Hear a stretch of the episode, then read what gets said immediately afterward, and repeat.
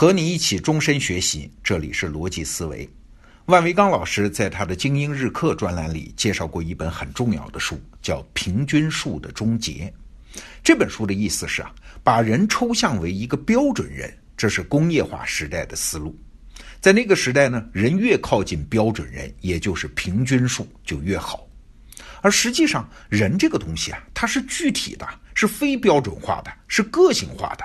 在未来，越是不标准的人，发展的机会反而就越大。所以这本书的标题叫《平均数的终结》嘛。那我们从这本书的意思再往下深想一层啊，就是平均数作为我们理解世界的工具，确实是出了大问题。那最常见的例子就是，假设有一帮人在屋里聊天，突然一推门，马云走进来了。那从平均数的角度上来看呢，这个屋里的平均收入翻了好多倍啊。但是这么算有什么意义呢？原来的人的收入一点儿也没提高啊。再比如说一个常见的说法啊，说创业这件事儿啊风险太高，因为创业公司百分之九十九是活不下去的。哎，这又是一个平均意义上的事实。但是身在创业圈里的人知道，有的创业者他做事儿就是靠谱嘛。只要连续创业，他成功的概率其实非常高啊，百分之九十九的失败率和这样的人是没什么关系的。再比如说高考，全国一千万高三学生，从统计上来说，能上北京大学的概率是很小的。但是如果一个学生他本来上学的高中啊就很好，他在学校里也是名列前茅，那他考上北大的机会就很高啊。那些其他人考生的成绩和他没啥关系啊。还有战争，中国古代战争中大家津津乐道的啊，往往是那些以少胜多的案例。像韩信的井陉之战，哎，不是创造了背水一战和置之死地而后生这两个成语吗？还有什么赤壁之战，还有魏晋南北朝时候的淝水之战等等。那谈到这些战役，我们的印象通常是数量上是以少胜多，哎，这是不是意味着在实力上是以弱胜强呢？其实啊，仔细分析之后，你会发现不是这样的。真实情况是，总体上以少敌多的劣势被转化成了在关键局部的以多胜少啊。换句话说，以少胜多通常都是多的一方力量分散嘛，在关键位置无法集中，而少的一方呢，力量集中到了关键局部。所以啊，在《孙子兵法》中是从来不谈什么以少胜多的奇迹的。如果非要谈兵力对比，那《孙子兵法》的说法是。十则为之，五则攻之，倍则战之，敌则能分之，少则能守之，不弱则能避之。什么意思啊？就是你有十倍的兵力才可以打包围战，五倍的兵力呢，你可以打进攻战，两倍的兵力你可以打对阵战，差不多的兵力，哎，你就必须考虑怎么让敌人分兵啊。如果你的兵力比敌人少，那就只能考虑防守。如果实在是兵力不足，嘿嘿，干脆避开敌人，这就不错了。你看《孙子兵法》强调的是兵力优势啊。那你如果非想以少胜多，那怎么办呢？哎，《孙子兵法》里面也有一套说法可以供你参考啊，叫五条知胜之道，也就是不上战场就可以知道胜利与否的方法。这五条我先统一念一下啊，分别是：第一，知可以战与不可以战者胜。第二，识众寡之用者胜；第三，上下同欲者胜；第四，以愚待不愚者胜；第五，将能而君不欲者胜。什么意思？我们一条一条解释一下啊。知可以战与不可以战者胜，就是不能指望在战场上靠运气获胜啊，而是在必胜条件下一战而定，这叫知胜啊。对自己心里有数的一方能胜。那第二呢，识众寡之用者胜，就是知道需要多少兵，自己能带多少兵，怎么带兵，怎么用兵的一方能胜啊。那第三呢，是上下同欲者胜，欲是欲望的欲啊，指的是上下一心、士气高昂的一方能胜。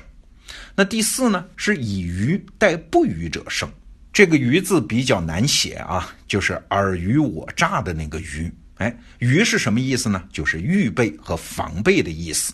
尔虞我诈嘛，就是你防备，但是我还是要诈你啊，是这个意思。那这句话其实就等同于那句名言了，是机会属于有准备的人嘛，指的是准备充分的一方能胜。那第五呢，是将能而君不欲者胜，就是将领很能干，但是君王又不太干预他的自由行动啊，这一方能胜。在这五条里面，我们可以很清晰的发现啊，在《孙子兵法》的思想里，打赢你只有一种办法，就是以强胜弱啊。但什么算弱，什么算强，那不能只看数量。所以，我们习以为常的以少胜多，哎，那只是表象，事实上仍然是以强胜弱。比如著名的淝水之战啊，谢安、谢玄的八万兵马战胜了苻坚的八十万兵马，哎，看起来神乎其神呢。但是，只要我们深入到历史的细节，你就会发现，苻坚的战败并不是意外。事情大概的过程是这样啊：公元三百八十三年，苻坚率八十万大军在淝水边列阵。而东晋这边的谢安、谢玄呢，只有八万兵马。哎，于是谢玄就派使者跟苻坚说：“哎，说你把军阵列在河边，我们打不了仗嘛？对吧？我过河，咱俩才能交战呢。这样，你先稍微退一退，让出一点地方来，让我渡河，和你一决胜负。”哎，苻坚就同意了。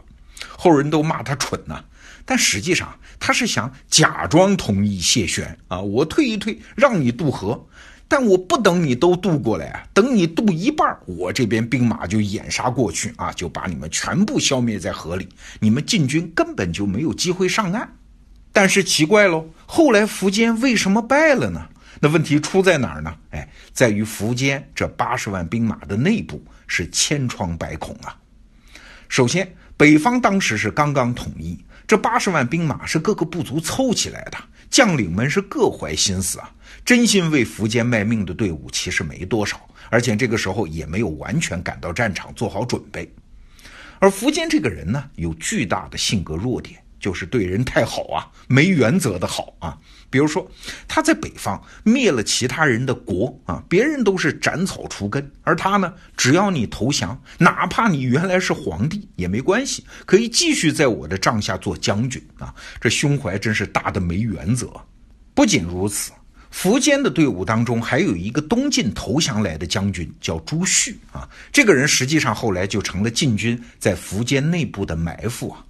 刚才我们说谢玄要求苻坚往后退，那苻坚就退呀，他挥旗指挥军队退却。可是后面的部队不知道怎么回事啊。哎，刚才我们讲的这个朱旭就大声惊呼说：“我们败了，我们败了！”哎，这个时候根本还没打仗呢。那秦军看前面在退，听后面在喊，心惊胆战，狂奔乱逃，完全崩溃啊，根本就收不住啊！所以晋军渡河过来之后的追击啊，简直就是正规军对老百姓式的屠杀了。淝水之战八万对八十万的胜利奇迹就是这么来的啊！对照前面讲的《孙子兵法》的五条知胜之道，苻坚其实是必败。所以啊，胜败的逻辑从来不是总体上或者是平均数上的力量对比，而是关键局部的强弱对比。为什么我们这个时代创业公司总是有机会？为什么我们总是讲要搞创新就搞边缘创新啊？这里面其实有两层意思。第一层意思呢，是在可见的核心地带，大公司是有绝对优势的。任何小公司如果胆敢正面进攻大公司的核心业务啊，比如说吧，你要做一个类似于微信的社交软件，那就是找死啊！就算你刚开始有一点起色了，那大公司会调集所有的优势资源去压制你。在核心地带，创业公司没有机会，在这里不要期待什么以少胜多的奇迹。但是第二呢，在边缘地带情况就不一样了。大公司虽然绝对力量占优，但是因为体量庞大，它调度资源的灵活性差，而且需要顾及的关键局部又太多，哎，这就给了创业公司留下大量的空间，可以集中力量撕开突破口。总结一下我们今天讲的话题啊，以少胜多从来不是什么奇迹，在关键局部的力量对比才是问题的核心啊。每一个有独特力量的人，在这个时代。都有机会。好，今天就聊到这儿，明天见。